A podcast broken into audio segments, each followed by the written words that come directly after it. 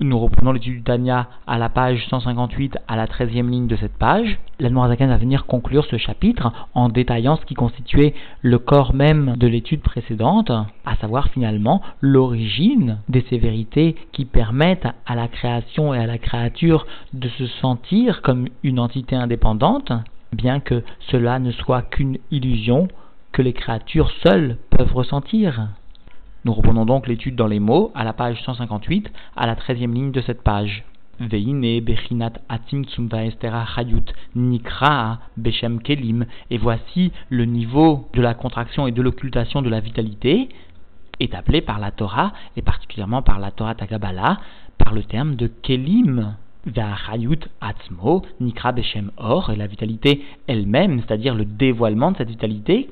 qui sera issu, sous-entendu, du passage au sein de la sphira, c'est-à-dire au sein des Kélim, Nikra Beshem Or est appelé par le terme de Or, de lumière, qui sous-entend la notion de Gilouille, de dévoilement, parce que chez à Kélim et Alma chez parce que de la même façon que le Kéli, le réceptacle, matériellement sous-entendu, vient bien recouvrir ce qu'il contient, alors car Bechinat Atimsum Mechase ou Mastir à Or Shofea. De la même façon, le niveau de la contraction vient bien recouvrir et occulter la lumière et la vitalité qui va venir donner, que ce Kelly, que cette sphira va venir influencer dans les mondes inférieurs. Alors bien sûr, souvenons-nous toujours de la définition que le Tzemach donne du Keli, il s'agit du Koharakvul, de la force de limitation de la lumière, c'est-à-dire que la propriété, si l'on ose s'exprimer ainsi, du Keli, est bien d'apporter le Kvul, la limitation, et donc par cela une fonction, une définition particulière à la Sphira, et la Morazaken va venir nous expliquer ce que sont ces Kelim, particulièrement au niveau de la création. Alors, Ve'akelim NN Aotiot, les Kelim sont, eux, les lettres, c'est-à-dire sous-entendu les lettres des Asarama Amarot, des dix paroles de la création, ou encore comme la l'avait expliqué précédemment, les Chilouféen, les combinaisons, etc., etc. Chez Shorshan, dont la source de ces lettres est Otiot Menatspar, la source de lettres est bien les cinq lettres principales qui sont appelées menatspar parce qu'elles constituent les lettres foulottes, les lettres redoublées, les lettres qui changent de tsura, de forme lorsqu'elles sont en fin de mots. Il s'agit du même ou du même sophite, du nun, du tzadik, du p, du raf, qui peuvent donc être soit en conclusion d'un mot, soit au sein du mot. Lorsqu'elles concluent le mot, elles sont appelées sophites, et par le fait qu'elles changent de tsura, de configuration, de forme, lorsqu'elles concluent le mot et de façon à ce qu'aucune lettre ne peut leur succéder, il s'agit bien là d'une expression concrète de tzimtzum, de contraction, de gvura, de sévérité. Elles empêchent une lettre de venir s'insérer après leur présence. Et Norébéim explique que justement tout le fondement tout le sens de la lettre est bien de contracter la lumière. Et cela peut être par exemple illustré chez l'individu lorsque par sa parole, c'est-à-dire par la création de l'être initialement, il vient bien sûr exprimer, c'est-à-dire il vient dévoiler ce qui était présent initialement dans la pensée, mais en même temps qu'il existe ce dévoilement, chacun comprendra que la parole vient limiter énormément le flot initial de pensée. Alors il en est de même pour la création. Certes, ces lettres vont permettre le dévoilement des créatures, mais en même temps, elles vont constituer l'élément moteur du Tzimtzum, de la contraction de la lumière divine. Et au sein de ces lettres, il existe donc ces cinq lettres particulières dont la fonction terminale vient souligner leur appartenance à la Gvura, et même plus, comme nous allons le voir tout de suite, elles viennent exprimer en fait les Hegvurot, c'est-à-dire qu'elles sont l'expression directe des cinq sévérités, puisque la Zaken a expliqué au cours du jour précédent que le Shem Elohim venait d'assurer le Tzimtzum, la contraction qui permettait à la créature de se sentir comme étant une Davar Bisneatmo, une entité indépendante, et justement, ce Shem Elohim, nous font remarquer nos Rebéim, est composé de cinq lettres, qu'il constitue l'expression dévoilée de la sévérité divine. Et les cinq otiotes qui sont terminales et qui sont donc foulottes, redoublées, constituent l'organe d'exercice, d'action de ce Shem Elohim pour la création. Et donc dans les mots, chez N et Gvurot, qui sont donc ces lettres Menatzpar, les cinq sévérités, à Mechalkot ou Mafridot, à Evel, Kol, Behe qui viennent séparer et diviser le souffle et la voix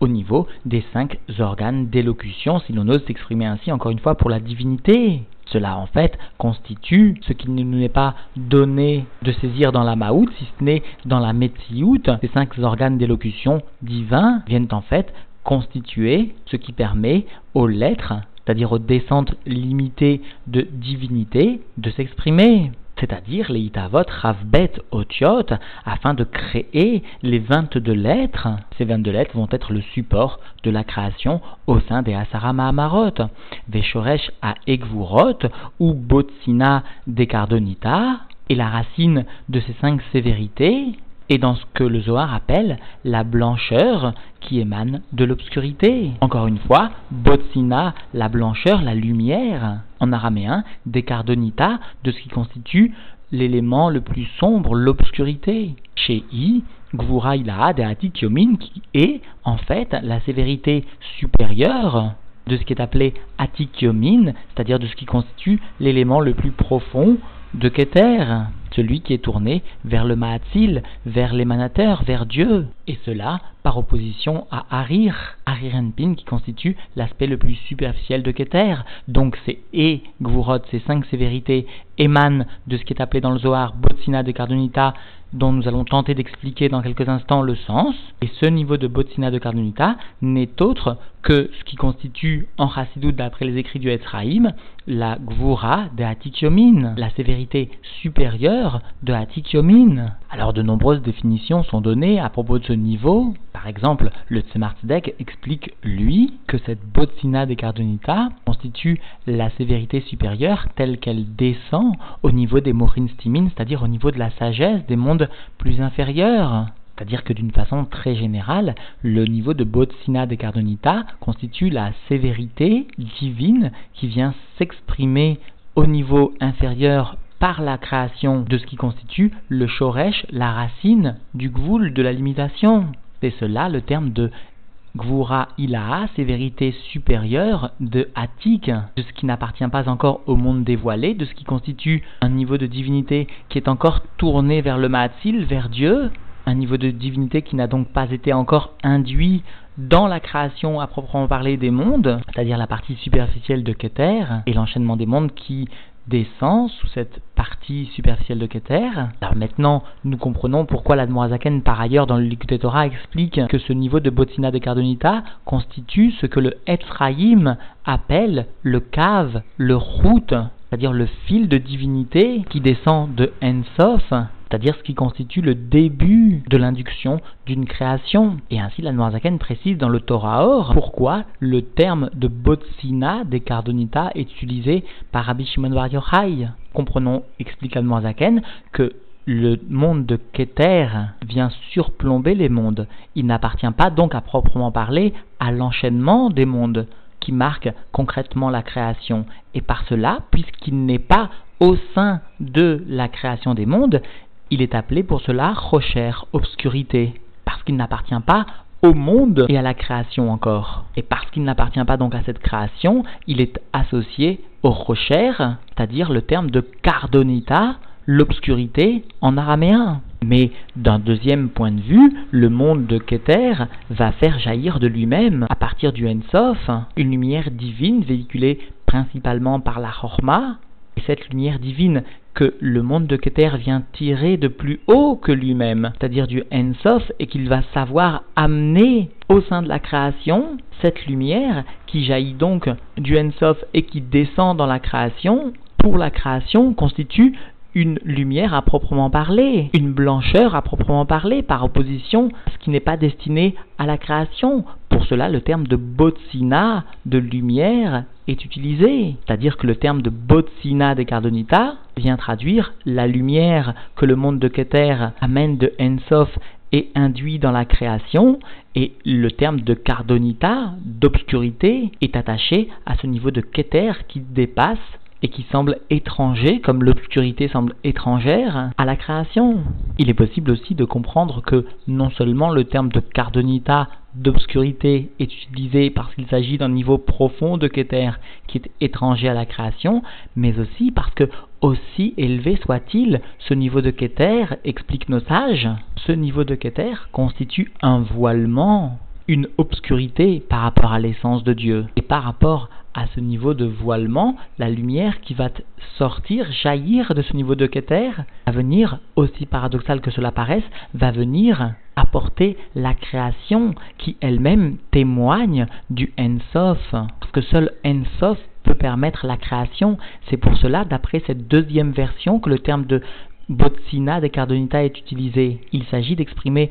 la lumière de Ensof, la lumière à proprement parler qui va permettre l'existence du Yesh à partir du Haïn, et qui est donc attachée à l'essence de Dieu la plus parfaite, la plus totale, et qui va jaillir de cette obscurité, si l'on ose s'exprimer ainsi, à propos du monde le plus profond de Keter, mais qui reste, quoi qu'il en soit, un voilement seulement par rapport à cette essence de Dieu. Voilà les deux explications du terme de Botsina de Cardonita. En résumé, Botsina garde toujours le même sens de lumière qui émane du Ensof, et Cardonita est appelé par le terme donc d'obscurité, soit parce qu'il s'agit d'un niveau de divinité qui est obscur par rapport à la création, qui est loin de la création, qui est étranger à la création, soit parce qu'il s'agit, quoi qu'il en soit, un profond voile par rapport à l'essence elle-même de Dieu. Et la botsina, la lumière, est bien celle qui va permettre la création du yesh à partir du haïn qui est donc attaché à l'essence de Dieu. C'est pourquoi l'Admoazaken termine Veshoresh Achasadim ou Gamken Chesed et. Et la source des bontés est aussi la bonté du monde de Atikyomin doit les Yodéchen, comme cela est connu de ceux qui étudient la Torah Takabala. C'est-à-dire que nous devons conclure, comprendre de cela, que puisque tant la sévérité que la bonté émanent de ce niveau de Hatik Yomin, de ce même niveau, alors par voie de conséquence, il n'existe pas de voilement véritable, de Metsiout véritable, parce que comprenons bien, comme nous l'avions déjà expliqué précédemment, que N et Tsem mastir à la Etsem, qu'une entité ne peut pas venir masquer sa propre entité. Par exemple, la main d'un homme ne peut pas lui servir à se rendre Yotse de Kippa, ne peut pas poser sa main sur sa tête et se rendre Yotse par cela d'avoir la tête couverte, parce que En mastir la Haetzem. Alors ici, le niveau de Chesed ou de, de Gvura de Hatik, émanant tous deux d'un seul et même niveau de divinité, la Gvura ne pourra pas masquer véritablement l'origine de la création induite par le recette de Hatik. Et donc, par voie de conséquence, aucune créature ne peut être réellement une bria, bifneatzma, une créature indépendante, chasve shalom, que Dieu nous en préserve. Nous avons oublié de préciser que le monde de Attic, de par son étymologie, Attic comme Ataka, qui signifie une copie, parce que justement le monde de Attic est profondément élevé dans la divinité. Il constitue une copie, en quelque sorte, si l'on ose s'exprimer ainsi, de l'essence divine telle qu'elle peut être destinée pour la création, et donc telle qu'elle constitue aussi une rupture, en quelque sorte, avec l'essence profonde de Dieu, parce que Ataka signifie aussi une coupure, c'est-à-dire une séparation de l'essence de Dieu, aussi fictive soit-elle. Et donc, en définitive, la Zaken est venue expliquer l'origine des sévérités, à savoir donc les cinq otiotes, les cinq lettres Menatspar, qui elles-mêmes viennent bien témoigner des cinq gvurot, des cinq sévérités divines, dont la source est bien le monde de Attic, et notamment la sévérité supérieure du monde de Attic. Et la Zaken a conclu que aussi les bontés à l'origine de la création du monde émanent de même de ce niveau profond de Hatik, ce qui a permis aux commentateurs de déduire que la Zaken venait bien nous enseigner que conformément au klal énoncé que En Etzem Mastir ala Etzem, que donc le niveau de divinité à l'origine du Tzimtzum ou à l'origine du Resed étant le même, alors toute occultation de la source de la création n'est que fictive, parce que etzem mastir ala etzem. Tel est l'enseignement terminal que l'Admorazaken vient bien ici allusionner. Notons d'ailleurs que ce commentaire, même s'il n'est pas, n'émane pas directement du rabbi, a été approuvé par le rabbi.